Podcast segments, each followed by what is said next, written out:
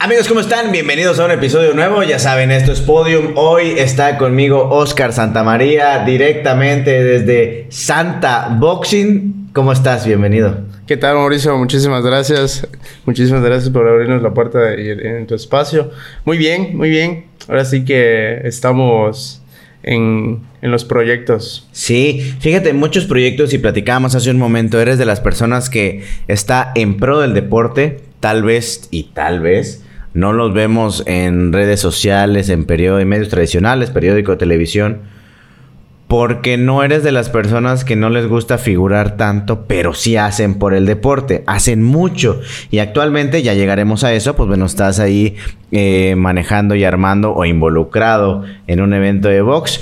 Llegaremos a eso más adelante. Primero, pues bueno, platiquemos, platiquemos de ti, eh, contémosle a la gente cómo fue tu etapa hace algunos años, sin ponerle cantidad tal vez, eh, ¿cómo iniciaste en el deporte? ¿Por qué llegaste a, involucrarte en esto? Eh, pues mira, sonará curioso, pero pues ya ves en la etapa de la secundaria, ¿no? Por un compañero que practicaba box, me invitó a practicarlo en el espacio del 20 de noviembre. Llegué, mis clases muestras la primera semana, y yo creo que desde ahí. ¿Con Melchor? ¿Ya con Melchor? No, no estaba, no estaba eh, Cop todavía. Mm. estaba un programa de, de los cubanos. Ah, ya. Y en eso estábamos. Y de ahí, pues, me eché para adelante, me gustó. Se prendió como que la llamita en mí del ¿Pero qué te gustó? Fíjate que a veces eso me llama mucho la atención. Eh, yo practiqué karate por muchos años. Llegué a ser cinta negra pero nunca me gustó esos días de enfrentamiento. Esos días en los que te ponían con otra persona que en el karate no es lo mismo que en el box porque no hay un golpe certero eh, tan contundente como lo hacen como lo tienen ustedes, pero no me gustaba ese sentimiento de pelea. Es decir, no, mamá, es que a mí no me gusta y esos días como que ya estaba, vamos a poner que era los martes y decía mi mamá, no, martes no me lleves porque es día de, de pelea. ¿Qué fue lo que a ti te gustó? Pues a lo contrario de a ti, a mí me gustan esos días.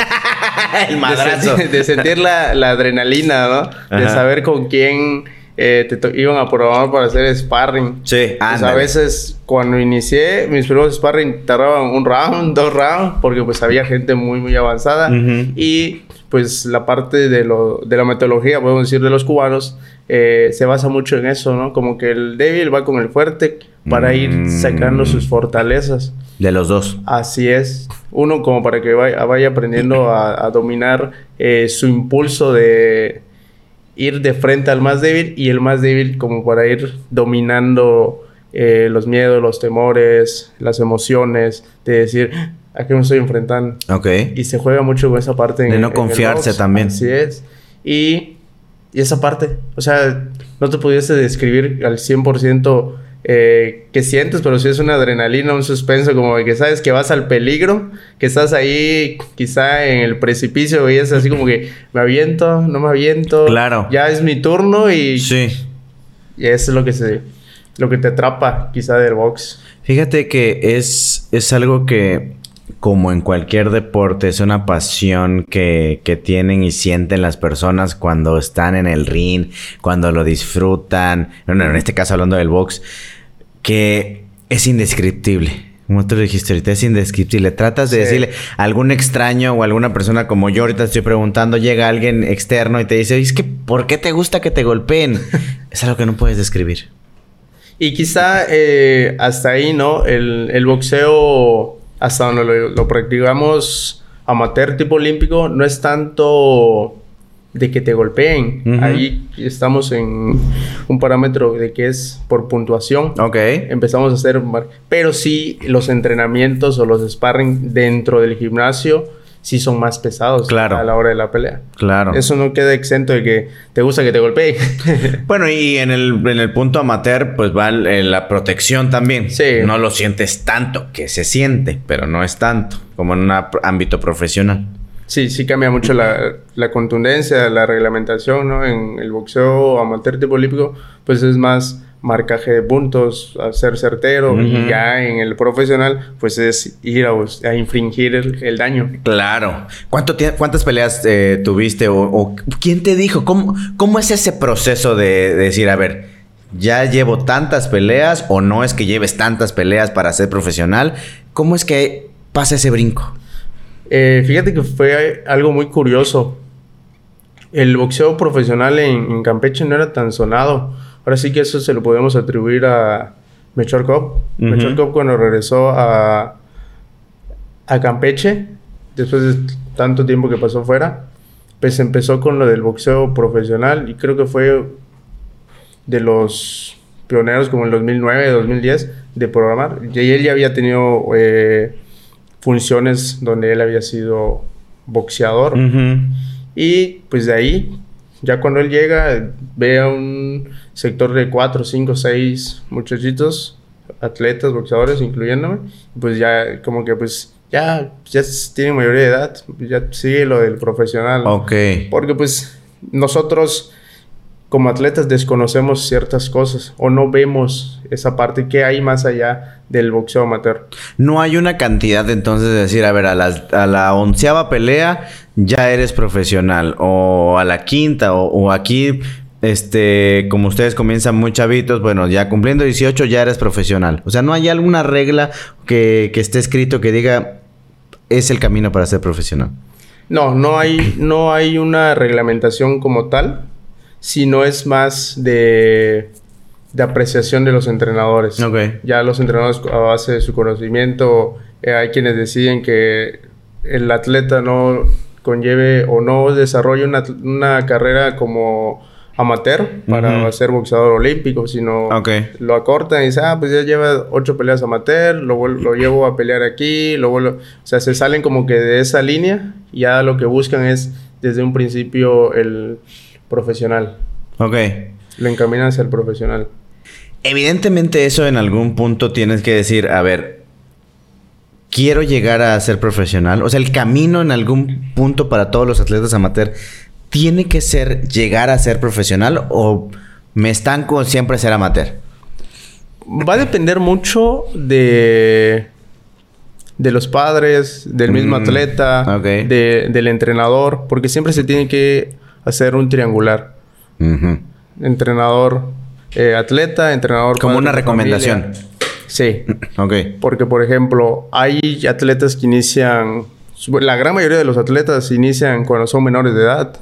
O sea, tienen que tener un tutor, una persona responsable de ellos. Nosotros como entrenadores, o los igual los entrenadores, no podemos decidir con base a ello. Nosotros mm. manejamos una etapa de, iniciación, llevarlos a la parte de talento deportivo, prospecto deportivo, hasta generar ya, con base a la edad de la maestría deportiva, el alto rendimiento. Ok, ok.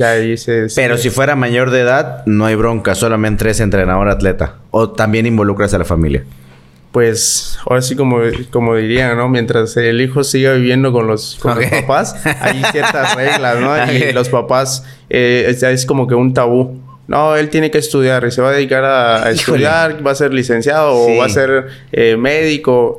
Y a nosotros nos, nosotros tenemos un caso muy curioso, ¿no? En el caso de un atleta que por su religión, su religión no le permite hacer box, pero pues llegó el punto en que o hace box o estudia o y pues él dijo pues yo estoy cumpliendo como eh, como hijo no en la parte de, de mis estudios. Ok.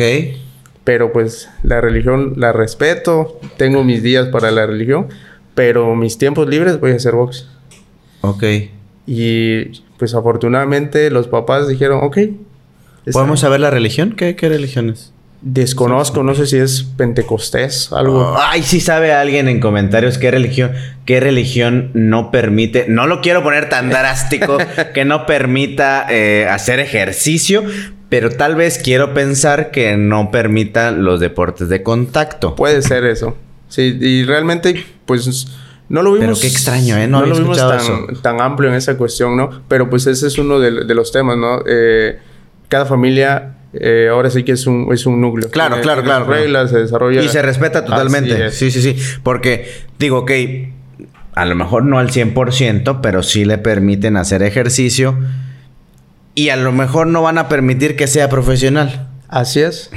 pero va a cumplir siendo boxeador. Y la gran mayoría de, de los papás, y sobre todo ahorita en la actualidad, que el boxeo ha tenido mucha publicidad, o sea, ha abierto más espacios. Eh, hay muchas franquicias, muchas marcas de entrenamiento recreativo. Eh, el box tiene muchos beneficios, sobre todo en los jóvenes.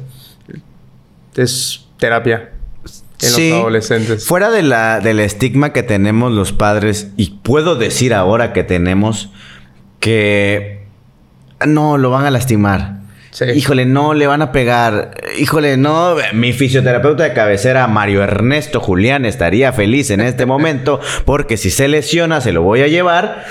Pero como padre dices, híjole, no, ¿qué tal si le lastiman el brazo y ya no puede seguir y por culpa de, por mi culpa, por permitir que practique, ya no va a seguir este, haciendo otro deporte? Vaya, esa idea que tenemos es complicada cambiarla. Sí, es muy complicado y sobre todo que los papás tienen ese pensamiento, ¿no? Algunos ya, muchos ya cambiaron esa parte y hemos logrado trabajar con ellos y decir, pues la parte del deporte va en conjunto con la parte de la educación. Podemos decir que el boxeo va a ser solo una etapa, ya si él decide continuar, pues claro. lo va a hacer y que lo haga de la mejor manera. Claro. ¿Por qué? Porque de repente el sistema educativo también les complica al atleta. Los horarios de, las licenciaturas, los proyectos de la escuela. Que tú no estás diciendo que dejen de estudiar. No. Si en el camino triunfa, el estudio pues ya pasa a segundo término. Ahora sí diría mi, mi primo, eh, ya cuelgas el título en el baño o en la sala. y te dedicas a ser boxeador si triunfas. Pero si no, no te estoy diciendo que lo dejes. y se pueden las dos, ¿no? Se pueden las dos y a veces hasta las tres, porque hay quien entrena, estudia y todavía trabaja. Puta, sí, cierto. O sea, y ahí vemos que, por ejemplo, la semana tiene siete días y cada día tiene 24 horas. Ahora sí que tú tienes 24 horas para hacer las tres cosas y de la mejor manera. Decía un maestro en la, en la licenciatura, el día tiene 24 horas. Nadie te está obligando a dormir. Tú decides qué hacer con esas 24 horas. Y yo decía, güey, es una pendejada. Güey, tengo que dormir, tengo que descansar. Y decía, no. Porque si tú duermes, ya no vas. Era un maestro de, español, si no me no recuerdo, literatura, no recuerdo. Dice, no, es que tienes que encontrar el momento para leer y, si dormir te quita el tiempo para, para leer, pues no duermo, mejor lee. Yo decía, no, hice una pendejada. Pero aplica mucho con los deportistas. Sí, bastante, bastante. Es como que romper esa, esa parte de... Eh, tenemos uno de los chicos, la parte de, la secundaria, le tocó estudiarla eh, casi fuera de, la ciudad, ¿no? Ajá. Y pues salía ya casi a las 3, regresaba ya al, gimnasio, 4, 4 y media, prácticamente tenía que salir y ser muy disciplinado porque se llevaba las cosas del gimnasio, ya de ahí de la escuela para el gimnasio, del gimnasio para la casa, hacer las tareas, dormir y repetir. Sí. Y repetir. Y repetir, y repetir, y repetir. Así que... No, no, no. Es una monotonía sana, correcta tal vez, que eso es lo que te lleva al éxito. El, repetir varias, eh, varias sesiones de entrenamiento, repetir lo que haces constantemente en una vida cíclica deportiva, es lo que te lleva al éxito. Si no, pues no lo consigues. Tú no seguiste tu vida eh, profesional. ¿Qué fue lo que pasó en, en, tu, en tu caso? En el caso de de mi desarrollo como atleta, llegó a un punto donde decidí primero, me voy a dar un break. Ok. Y voy a continuar mis estudios. Terminé la licenciatura en el lapso Ingeniería en Sistemas Computacionales. Okay. Termino la licenciatura y en el lapso de que ya estoy en el último peldaño, ¿no? El último semestre. Empiezo a ver el box, pero desde afuera.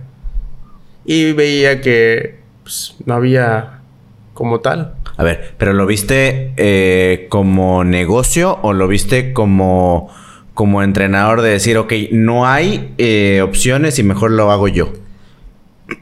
En el boxeo hay varios roles, ¿no? El boxeo profesional es una cosa, el boxeo olímpico es otra cosa. Y en un, en un primer punto lo vi desde la fase de, entrenador. O sea, dejó de sonar el boxeo en Campeche. No teníamos eh, los espacios o los gimnasios. Ok. Y empecé a ser como que pionero nuevamente.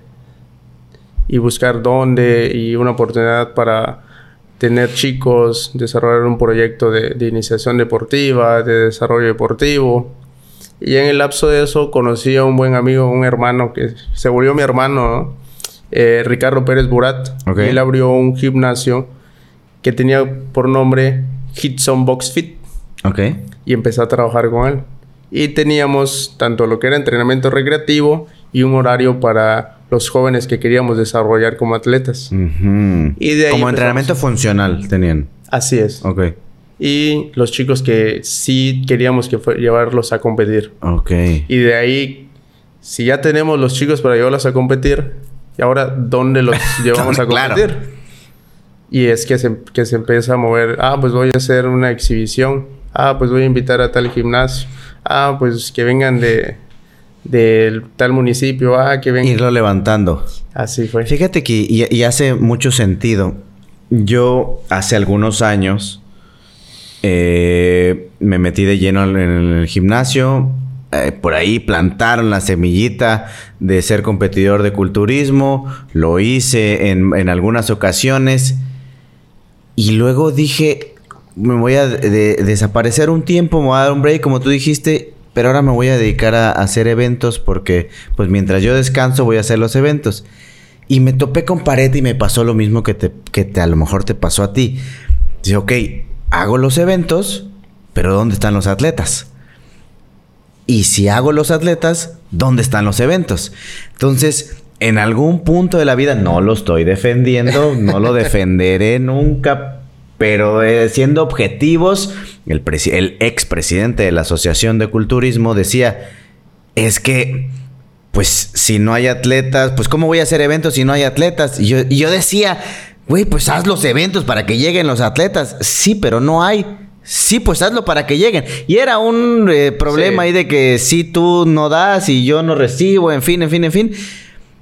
Cuando ya estás de este lado como tú y que te enfrentas a la realidad, dices, a ver, entonces sí tengo que crear un semillero, empezar desde abajo para llegar al, objetivo que es en tu caso tener espacios para boxeo.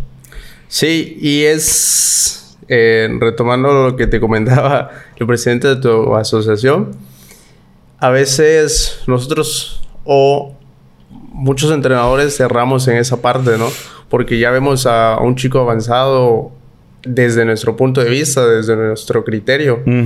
Pero para un presidente de asociación que de repente ya lleva años en el boxeo y ve la competencia desde afuera, no solo en el, en el estado, sino fuera, a nivel nacional, centro, norte, dice, no, pues sí, no hay. O sea, porque está comparando el nivel ah, claro, claro. atleta sí, sí, sí, y el nivel que nosotros queremos trabajar con nuestros atletas. Y ahí siempre va a haber como que un, un choque, ¿no? Porque pues para nosotros es como que fuera tu hijo. Tu hijo es tu hijo, ¿no? Claro. Y para alguien más, pues es una persona, un joven. Y hay ciertos criterios que de repente los entrenadores no, no tomamos en cuenta. Y si queremos hacer un evento, un evento de calidad, nos hace falta atletas. Claro. Y es ahí donde viene el detalle. Aquí vendría otro problema también. No lo sé. Pero vendría otro problema de decir, a ver, ok, vamos a crear un semillero, pero no lo puedo hacer solo. Necesito la ayuda de otras personas. Pero en algún punto de esta unión viene un conflicto de intereses, porque dice, ok, Santa, sin poner nombres, pero bueno, Santa eh, tiene un interés de esto, el otro tiene interés de esto, el otro tiene interés de esto, y no puede salir, sobresalir uno más que otro, mejor mis atletas, y ahí se vuelve una bola de nieve que se hace más grande y es otro freno. Sí, el tema de unificar criterios siempre va a ser complicado, ¿no? Y es como las tareas en la universidad, de repente tienes un equipo, le delegas una responsabilidad. Ah, pues, hasta tú vas a sacar las copias, tú vas a hacer el resumen. Y luego cuando, oye, ya mañana se tiene que entregar el proyecto. ¿Y las copias? No, es que y el resumen. Eh, hoy lo saco. Sí, pero pues, si a vamos a terminar el, claro. el proyecto. Por menos que parezca es una tarea importante, un eslabón para generar esa cadena. Así es. Y eh, si lo dividimos así, al momento de delegar responsabilidades con alguien que no lo haga, pues ahí ya se empieza a enfrascar y vamos cerrando. Sí. Ya no generamos. Y en vez de generar cosas positivas, generamos cosas negativas. Porque es, a veces es tan sencillo sentarnos y decir, ah, tú tienes tantos atletas, yo tengo tantos atletas. Vamos a juntar tus carritos con mis carritos, jugamos y ya posteriormente que termine el juego, pues tú vuelves a borrar tus carritos, yo vuelvo a borrar los míos. Claro. Y ya posteriormente tú te puedes hacer de más, yo me puedo hacer de más. Y tú ya sabrás al momento o en el punto exacto donde digas, ah, ¿sabes qué? Él va a subir a otro nivel, el mío va a subir a otro nivel, ¿sabes qué? en una competencia, vamos a verlos a competir. Buscar una buena relación. Sí. Con Siempre pensando que el atleta es el importante, no el entrenador. Con un objetivo afín. Y sí, ya hay... Eh, personas que, por ejemplo, quieren sobresalir más que el atleta o jugar un rol a la par de, del atleta y a veces se torna como vemos muchos casos, ¿no? Que los papás fueron atletas, fueron deportistas, pero no llegaron a una etapa donde hubiesen querido. Sí. O no se desarrollaron completamente o al 100% en el deporte que ellos querían. Y el hijo lo tiene que hacer. Y el hijo tiene que cargar con esa responsabilidad a veces.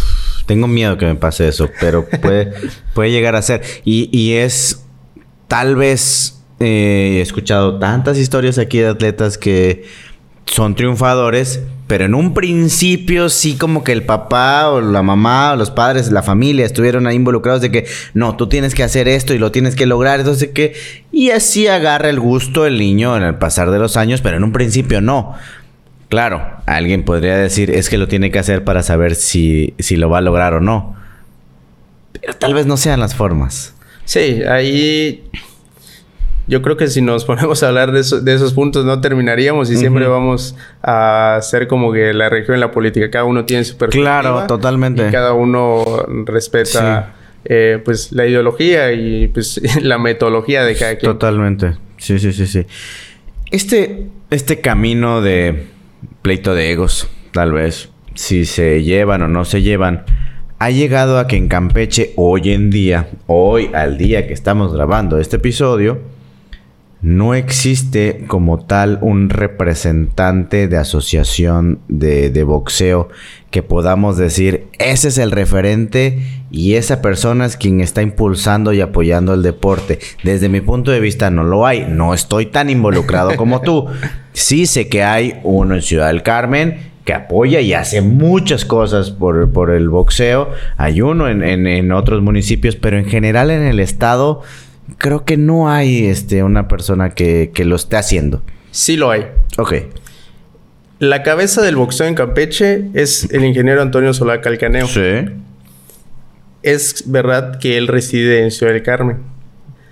Pero a través de la federación te da una pauta para que tú puedas cambiar tu residencia. Si así le conviene a la asociación. No necesariamente estar en la capital. No, no necesariamente. Sin embargo, Antonio tiene domicilio tanto en Campeche, capital, como en Ciudad del Carmen. Por cuestiones laborales, pues está más en Ciudad del Carmen. Pero si se le requiere por el tema de, del boxeo o por el tema de la asociación, él está en Campeche. Hablando de, de cuestión amateur. De cuestión amateur. El tema del boxeo olímpico federado. Él es el bueno. Sí. Y él es el presidente de la asociación. La segunda persona de la asociación es el profe Mechor Cop Castro, que él es referente del boxeo. Totalmente. Y nadie te lo puede, nadie te puede decir que no. O sea, ex campeón mundial. Sí, sí, sí. Posteriormente, las dos personas a las que se le delega responsabilidades en Ciudad del Carmen, una es el profe Alejandro Echeverría, con un amplio criterio y, un, y años de, experiencia, ¿no? Y la segunda persona, ahora sí que es tu servidor. Por ahí está Cheque también, ¿no? El profe Alfredo, que tiene su, su gimnasio. Pero pues es más independiente. Ok. Y esto hablando de la escena amateur. Ya en la escena profesional, no ahí sí no hay este una persona que lo que lo lleve, ¿no? El tema del boxeo profesional, actualmente en, en, Campeche, es un, es un dilema, ¿no? Es una cuestión de que podemos decir que sí es de intereses, un criterio inadecuado, el querer, el no querer. O sea, podemos decir, ni pichan, ni cachan, ni, dejan batear. No hay una comisión. No hay. Ok. No hay. No hay una comisión porque desafortunadamente las comisiones se rigen por el cabildo municipal. Y ya de ahí pues es todo un tema, ¿no? Políticamente. Así que pues Ciudad del Carmen tiene un presidente de comisión que es Oscar Calderón, igual con años conocimiento, juez internacional, ha sido juez de peleas importantes. Eh, creo que una de las peleas, no sé si tú llegas a ver la pelea donde la Barbie Juárez fue muy estropeada por la cobrita Luna. Bueno, pues el, el profe Oscar Galero fue juez en esa pelea. Ok. Así que ha estado en varios, eh, ya está sobresaliendo mucho en el ámbito del boxeo profesional. Y Ciudad del Carmen, pues tiene ahorita buenos representantes. Totalmente, totalmente. Y creo que eh, eh, hemos hablado en otras ocasiones por teléfono y incluso con el, Solana. ¿Sola? solar. que sí, Ciudad del Carmen es un referente y se está convirtiendo en un referente para el box y para otros deportes también.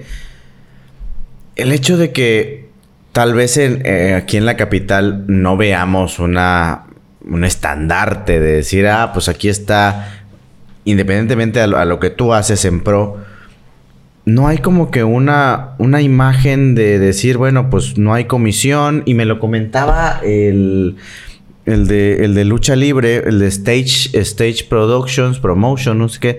O sea, es que no hay, ah, como, no hay comisión de box y lucha. Esto ya se acabó. Alguien tiene que levantar la mano e impulsar a las personas de manera profesional. Por ahí iba mi comentario ese momento. Porque yo decía, bueno, entonces ¿Por qué los de amateur, si son los que están eh, impulsando, no levantan la mano y dicen, bueno, pues yo, yo, este, yo lo llevo? Porque son. Uno es, eh, puedo decir, un deporte federado, que hay ciertos puntos que se tienen que, cumplir. Y el mismo representante del deporte federado, en este caso de la asociación, no puede fingir como presidente de, comisión de box profesional. O sea, juez y parte. ¿Por qué? Porque la asociación está constituida mm. y tiene un estatuto. Claro. Y sin embargo, ese estatuto se tiene que hacer cumplir. Por eso, de repente, con gimnasios, con entrenadores que se quieren salir de e incumplir con esos estatutos, esos reglamentos de, de boxeo de la Asociación Internacional, de la Federación Mexicana, hay cierto, cierto choque, ¿no? Porque pues todo el que hace boxeo sabe boxeo. Pero en definitiva, no a todos los atletas se les hace conocer un reglamento, la mm. parte teórica o la parte pedagógica de lo que es el boxeo como tal. Es como enseñarle a jugar con las reglas. Todos sabemos, o la gran mayoría sabe, que para que en una pelea de box amateur, en la categoría juvenil, con tres conteos en un mismo round. Frío. RCC, Referee Suspende Combate. Tienes que aprender a jugar con las reglas. O sea, no vas al choque, no vas a enfrascarte. Mandas a tu atleta a hacer un desarrollo de una parte técnico-táctica haces un conteo, sabes que un conteo le resta puntos al rival y pues y es lo mismo conforme se desarrollan las asociaciones en esa cuestión. ¿Sí crees que en algún momento todo esto que están haciendo ustedes como nueva era, tal vez, del boxeo en Campeche, pueda llegar a hacer ruido a nivel nacional? Si no es que ya lo están haciendo, porque sí recuerdo por ahí unas eh, boxeadoras de Ciudad del Carmen y... Nada aquí de Campeche, si no me equivoco que sí están haciendo ruido este, a nivel nacional, pero no tanto como el que nosotros quisiéramos. ¿Creen que ustedes con esta nueva era ya lo vayan a hacer o lo estén haciendo? Mira, es un proyecto, podemos decir, que está eh, caminando.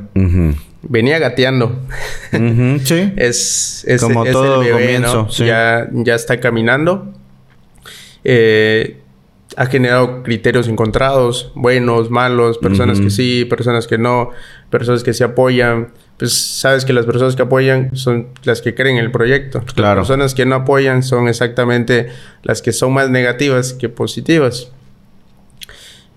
Se va un grupo de atletas, vamos representantes de la, de la asociación, al Festival Olímpico que se llevó a cabo en León, Guanajuato. Fue una representación sana de un criterio de la asociación de cuántos atletas iban a ir, un número muy pequeño. De esa pequeña, de ese pequeño contingente, esa delegación se obtiene una medalla de plata de una chica de, aquí de Campeche. Y hasta ahí, o sea, la asociación no, ya no tiene injerencia en esa atleta por cuestiones o criterios encontrados. Sin embargo, la asociación con las asociaciones del sureste generaron una liga que lleva por nombre Liga Sur-Sureste y se van eh, rifando o se van turnando quién va a ser sede. ¿Qué es lo que se busca? Que el boxeo en el sureste vaya creciendo, se vaya generando competitividad y que ya no sea siempre el centro, el norte, sino que el sureste se desarrolle, genere eh, combatividad, genere un buen nivel boxístico, un buen nivel deportivo en la disciplina de boxeo.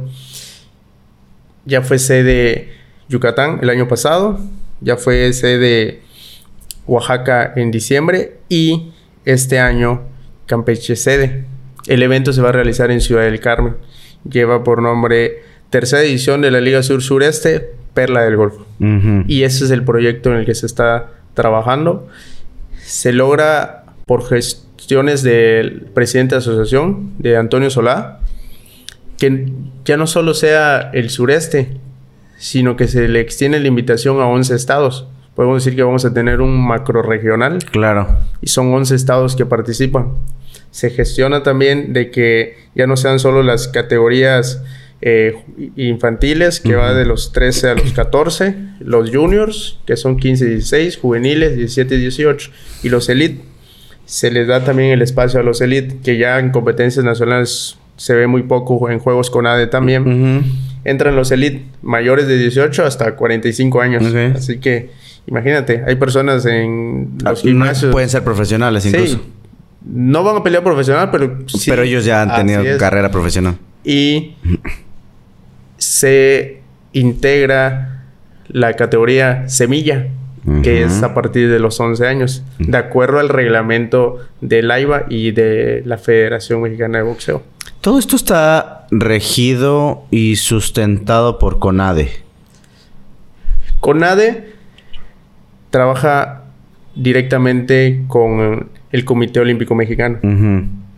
Lo que es CONADE, CODEME, eh, son comisiones, comités, organismos que a su vez son parte de, del deporte. CONADE es una, un instituto, podemos decir, eh, federal. Y las federaciones trabajan de la mano o en vinculación con CONADE. Ok. Pero al mismo tiempo ahí ustedes entonces deciden o no utilizar a las instituciones deportivas de cada estado. Así es. O sea, las, la federación es independiente, es autosustentable, es autónoma, mm. trabaja de la mano de las instituciones, más no depende directamente de las instituciones. O sea, no ustedes no es de que si no me dan el camión no vamos a competir, si no me dan el uniforme no represento al Estado y no voy. O sea, ustedes... No, el, el actual proyecto y realmente lo que se viene haciendo es ramificar y ser el reflejo de lo que hace Federación. Porque Federación en sus asambleas nos pone el ejemplo, ¿no? O sea, nosotros como federación, eh, si CONADE no nos da, si el gobierno federal no aporta recursos para nosotros como federación, o sea, no nos podemos quedar cruzados de brazos. Claro. Y lo mismo las asociaciones. Las asociaciones tienen que trabajar, tienen que buscar, tienen que gestionar, tienen que ver eh, por la iniciativa privada en muchas ocasiones, el, el ir, el participar el juntar cierta cantidad, no te hablan de pesos, miles de, pesos, ¿no? Sí, sí, sí. Una competencia, vuelos de avión. Y pues hay gente que dice, ah, es que, o sea, echan en saco vacío lo que hace un grupo de personas que lo único que están buscando es un bien común para el deporte del boxeo. Claro. ¿Y cómo llegan esos recursos? O sea, ¿cómo, ¿Cómo obtienen ustedes em, para el pago de los boletos de avión, para el pago de, o renta de, los espacios para hacer las, las, funciones de box, los guantes? Vaya, todo cuesta. ¿Cómo, todo, cómo, ¿cómo lo obtienen ustedes? Nosotros como asociación debemos generar eh, un tabulador para que cuando vayamos a hacer una exhibición tengamos un grupo de jueces árbitros. Esos jueces árbitros tienen un, un sueldo ¿Por qué? Porque no son personas que estén en una nómina como tal, sino que son profesionistas, son gente que son empleados, que les gusta el boxeo, se han capacitado para ser jueces árbitros, pero si tú los invitas o les dices, ¿sabes qué? Requiero de tu apoyo para que cuatro horas de, de, tu sábado nos apoyes, ah, ok, pero pues tengo que pedir permiso en mi trabajo, tengo que hacer... Eh, cambiar turno o pagarle mi día a la persona que me va a suplir en el trabajo. Y no todos están dispuestos a, hacerlo, ¿no? Y nosotros como asociación tenemos que respaldarlos. Por amor al arte. Así es, y tenemos que respaldarlos y respetar su tiempo y decirles, ok, aquí hay cierto, cierta cantidad. ¿Por qué? Porque para ser jueces árbitros también tienen que hacer un pago de una certificación, tomar un curso estar capacitados para ello. Sí, tú estar seguro y el atleta también y el entrenador y todos los que están ahí involucrados estar seguros de que el resultado de lo que ellos van a decir en, las boletas de calificación pues es eh, es real o es eh, en base a un criterio que todos están en, el entendido de que debería ser así. Sí, si nos vamos, eh, si dejamos la calificación, el resultado sino la integridad del atleta va a estar en buenas manos. Claro. Porque el que juega un papel importante en primera instancia es un referee. Sí. Y si el referee no tiene el criterio de parar, de pausar el combate o de ver que fue un golpe contundente, dos, tres golpes contundentes y se suscita un accidente. Un, accidente, la asociación es la que queda mal. Y la asociación es te pone los puntos de que tal juez, tal referee. Y posteriormente hacer toda la organización del evento, mover el ring, acondicionar esto, hay que eh, hacer renta de sillas. O sea, hay detrás de ello un, extenso trabajo, ¿no? Y con esto, eh, no hay un... En el medio, en el ámbito profesional, se sabe, no estoy asegurando, pero puede ser que existe un favoritismo en el que eh, si lo organiza Campeche, Campeche gana. Y si lo organiza Yucatán, Yucatán gana. ¿Con ustedes en este, los referees, no hay una balanza hacia ese lado? Nos ha jugado a favor y nos ha jugado en contra, ¿no? Cuando se constituye la asociación, solo teníamos un referee. Dos, luego pues tiene que venir un relevo generacional. Ahorita actualmente el, único juez referee que tenemos, juez árbitro que tenemos es eh, Ricardo Chi, que tuvo la oportunidad de participar o ser convocado por la, por la federación a los Juegos Nacionales con ADE Nayarit. Pero él ahora tiene la encomienda de sumar gente para que él conforme un grupo de jueces árbitros. Si nosotros llevamos, por ejemplo, cinco jueces árbitros, ahora ya podemos tener un criterio de que en cualquiera de los rines o en el ring va a haber un 50-50 ¿no? de un, del estado eh, sede. Ok. Pero si solo tenemos uno, estadísticamente solo vamos a tener probabilidad de que un juez... Sí. o- pero sin embargo la federación juega mucho eso. Si pelea Mérida contra Campeche, eh, hay que rotar. Hoy ya empiezan a traer gente de fuera en los eventos ya federados. Claro que genera un costo, ¿no? Porque Claro. siempre va a haber un criterio. Ah, es que... Y no solo entre estados, ¿no? A veces entre clubes. o Cuando son eliminatorias eh, estatales, eliminatorias municipales. Ah, es que es gente... Ah, es que... Sí. Pero, por ejemplo, si tú le dices... Ah, vamos a tener referees o jueces árbitros de fuera. Para que dé un criterio diferente al Imparcial. imparcial, como tú lo como ustedes lo consideran, pero pues se tiene que cooperar con tanto. Ah, no, entonces, pues, entonces, ¿cómo? Porque Claro. pues, hasta por ir a jugar fútbol le tienes que pagar a- Sí, al sí, árbitro. cómo no, sí, sí, sí, sí. Donde sea, eh, se tiene que eh, pagar. Hoy en día pocas son las personas que hacen las cosas por amor al arte. Y a veces si no hay un pago económico, hay un interés por el que se hace porque sabes que, ok, no me pagas ahorita aquí de este lado, pero sé que obtengo una ganancia de otro, de otro modo. Es difícil que se den es- esos tratos hoy en día. Yo creo que en el, en el pasar de ustedes sí es muy necesario, por ejemplo, el apoyo de patrocinadores. O sea, ustedes dependen, no lo paga todo Santa Boxing. Bueno, sería que salga del de, la- de- de Sí, las claro. mensualidades, pero pues aquí tiene que entrar eh, patrocinadores, por ejemplo, eh, bueno, aquí conmigo que está Bepensa, eh, con ustedes que entren otras marcas, porque sin ellos, pues no, no, no crece esto. Y sin embargo, no, no, no es que entren a patrocinar Santa Box, sino, sino patrocinan directamente todo lo que es el comité o la delegación de, de box del, del municipio y los que lo, integran y los clubes que, que están afiliados a la asociación. Y sin embargo, pues a veces nosotros eh, también tenemos que poner Claro, nuestra bolsa. A claro. veces... eh, Sí, porque si hace falta alguien lo tiene que pagar. Así es. O a Antonio, el presidente de la asociación, le digo, Antonio, eh, no se ha pagado la ambulancia. Eh, ¿Y cuánto es? No, pues van a ser, vamos a pagar cuatro horas de ambulancia, que es lo que tarda el número de peleas. Eh, pues ahí va. No es negocio. ¿El boxeo amateur? No, no es negocio. El boxeo amateur es, más que nada, es un gusto. Es como el querer que tus juguetes jueguen en ese Ujú. escenario. Porque es, y es gasto, no, no vas a generar. ¿De dónde generas? Claro. Es amateur exactamente porque no hay una remuneración económica para los atletas. ¿Y qué tanto se puede o no involucrar el gobierno en esto? Porque sí, ya me decías, ese momento no está con nada al 100%. eh, Hoy aquí en Campeche, pues en el INDECAM, pues no está tan, tan al 100% o nada. Pero, eh, ¿qué tanto se puede o no involucrar el gobierno?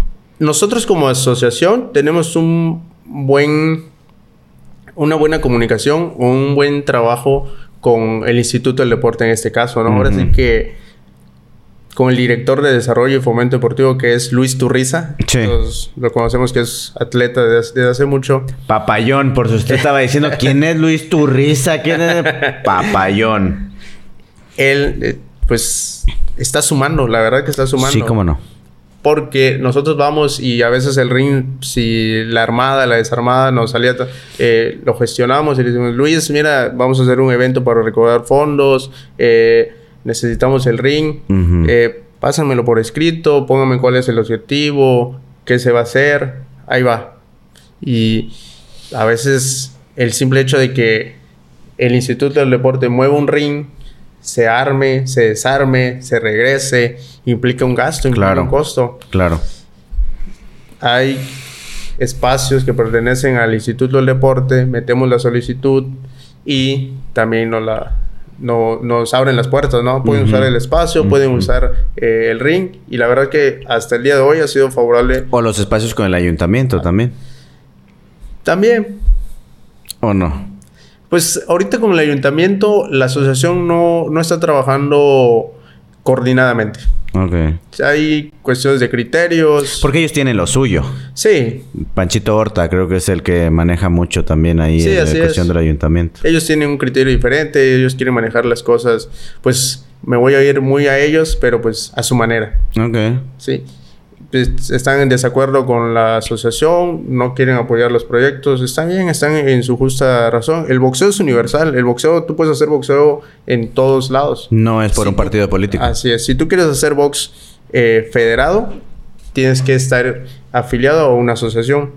No estás obligado a trabajar con la asociación. Ningún club o ningún eh, instituto está obligado, así como ninguna asociación está obligada a trabajar con Mm, clubes o con instituciones. Es por la integridad de los atletas. Así es. Podemos trabajar coordinadamente, pero ni las direcciones o las subdirecciones van a trabajar para las asociaciones, ni las asociaciones son trabajadores de, la- de las subdirecciones o de las direcciones.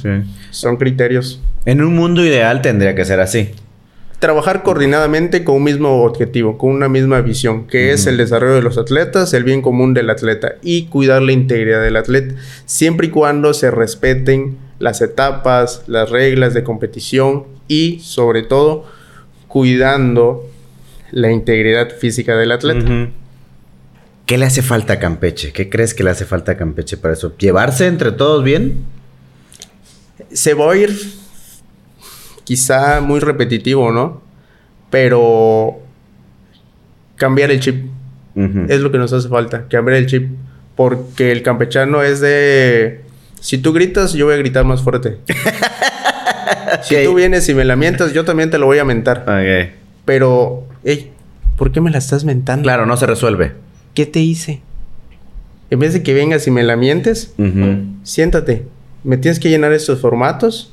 Me tienes que poner en regla tus clubes. Me tienes que poner conforme marca la federación. Tres, cinco atletas. Llenarlo. No se te está pidiendo cosas de otro mundo. Y con ello, tus atletas van a tener la oportunidad de participar o de no participar. Pero si tú vienes y dices, no, es que, o sea, cada club se tiene que dar de alta independientemente. Y hay ciertas cuestiones que no solo pasan en Campeche, pasan a nivel nacional, con todas las asociaciones, con criterios encontrados. ¿Por qué? Porque el boxeo en México es cultura. Sí. Está en la sangre. Fíjate Así que es. me decía eh, un peleador de MMA en unos episodios pasados. Es que el mexicano tiene en, en la sangre el, el hecho de pelear, defenderse y hacer por valer sus derechos, tal Sí. vez. Ahí, ahí lo tenemos. Próximamente vas a tener un, van a tener un evento que lo comentabas hace un momento, es en agosto. si es no en me- agosto, del 23 al 27 de agosto, en la isla de Ciudad del Carmen. Ahora sí que en la Perla del Golfo. Lleva por nombre la Perla del Golfo. Es un evento eh, federado, 11 estados participantes. Hasta el día de hoy, 11 estados, pero porque ya eh, otros estados están pidiendo información, estamos viendo si... Podría ser más grande. Así es. ¿Por, qué, ¿Por qué Carmen y no Campeche? ¿Por qué Carmen y no Campeche? Buena pregunta. Porque Ujú. Campeche es la capital, ¿no? Eh, porque el deporte en Carmen está trabajando de una manera coordinada, de una manera acentuada, sin pausas.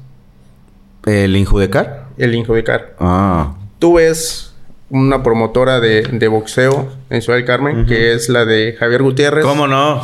Chito Production. y está trabajando demasiado bien. Tú ves una comisión de box en Ciudad del Carmen que está trabajando demasiado bien. Ujú. Y todo eso tiene que ver también con los permisos, Mm. con la parte Tema de, burocrático.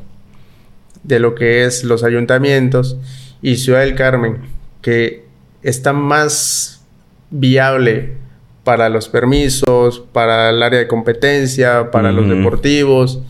Pues nosotros lo que buscamos es ahorrar tiempo y tener facilidades. ¿Por qué? Porque si de por sí la organización, la logística, la administración, la producción y todo lo que conlleva el desarrollo de un evento donde no solo van a ser dos estados, tres estados, son 11 estados. Tienes que estar pendiente de recibir delegaciones, acomodarlos en hotel, checar alimentaciones. Sí.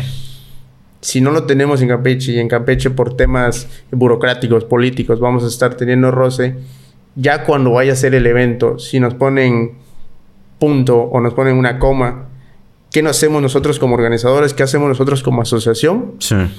Con los atletas de 11 estados. Sí, no, se te va el carajo el evento. Y tenemos que prever toda esa parte. Sí. ¿Tiene costo? Esto es... Tiene un costo de inscripción. El costo de inscripción a nivel nacional te da lo que es el hospedaje y la alimentación por los días de competencia. Ah, chingón. Y tiene un costo muy reducido. O sea, si tú vas y te quieres hospedar en cualquier hotel una noche, eh, la alimentación, cuánto te sale, o sea, Sí. pero también se está buscando la parte viable de que muchos dicen, ah, pues yo voy a ver mi alimentación y mi hospedaje. Ujú. Y solo vas a pagar una cuota eh, mínima Ujú. por la participación. ¿Qué se busca con esa cuota mínima? Pagar médicos, pagar jueces, pagar ambulancia, Ok, ok. que es prácticamente la parte que conlleva. Pero sí es muy, muy viable, sí Ujú. es muy, muy factible. No es un gasto excesivo. Que si nos ponemos a ver, toda persona que se toma un refresco, que se come una botana, y más en los atletas, enseñarles a ahorrar y decirle, ah, mira, vas a participar en tal evento, tal evento te va a dar la oportunidad de catapultarte como atleta, no todos están ahí, es una fiesta donde no todos van a estar invitados, tú vas a tener la oportunidad. Podium sí va a estar invitado. Productor, le doy la noticia que Podium va a estar invitado a este gran evento. En agosto ahí vamos a estar. Haga sus maletas. Haga sus maletas. y ese es el punto, que como entrenador, que como eh, guiador de atletas, tú lo estés poniendo en esos eventos que para ellos sea un impulso, sea una motivación, en vez de verlo de forma negativa, de decir, ah, voy a ir a pagar. O sea, no es el ir a pagar. Es el ir a disfrutar de lo que es la competencia, Claro. porque es lo que se disfruta, lo que se vive, el que te da la verdadera experiencia. Sí. Porque no es lo mismo hacer sparrings a cuando ya dices, ay, viene la competencia. Claro. Es como cuando vas a la escuela. Ah, no es lo mismo la tarea antes de que suene el timbre a que el examen. Claro. La adrenalina, el decir, Claro. y si lo hago mal, es, Es otra escena, sí, totalmente. completamente diferente. Muy cierto. Muy cierto. Mi estimado Oscar, gracias por haber estado aquí. Creo que ya conocimos un poco más de tu vida, pero sobre todo del boxeo, de lo que estás haciendo, que organizas eventos y siempre estás ahí tras bambalinas, pero pues bueno, tiene nombre y apellido y es Oscar Santamaría. Pues afortunadamente seguimos en ello. Mientras Dios nos preste vida, vamos a seguir en ese camino haciendo las cosas correctas, capacitándonos para ello, eh, estando eh, con las personas correctas y pues con la asociación, con Antonio Solá, con el profe Alejandro Echeverría, con el profe Cop, eh, aprendiendo y tomando de la experiencia de ellos. Y te agradezco el espacio, la verdad No, que la placer. oportunidad de venir a hablar de, de estos temas, de darle la oportunidad de que el público en general conozca de qué hay más atrás Exacto. de una función, una exhibición, un torneo de box. Y vamos a estar, eh, spoiler alert, vamos a estar trayendo más cosas relacionadas al boxeo, relacionadas a esta asociación, porque creo que hay cosas, como bien dijiste, que no se mencionan, que a lo mejor en ningún medio tradicional se puede mencionar porque tienen una línea editorial, pero aquí sí se dice todo como se tiene que decir. Muchas gracias, mi estimado Oscar. Un placer. Muchísimas gracias. Y amigos, gracias a ustedes por haber visto o escuchado este episodio. Recuerden, yo soy Mauricio Morales, esto es Podium. Y la próxima semana tenemos una cita aquí conmigo y con Bepensa, que Bepensa es gran patrocinador de este episodio, de este proyecto y de muchos más que vamos a estar haciendo otras cosas. Gracias, nos vemos la próxima semana. Bye.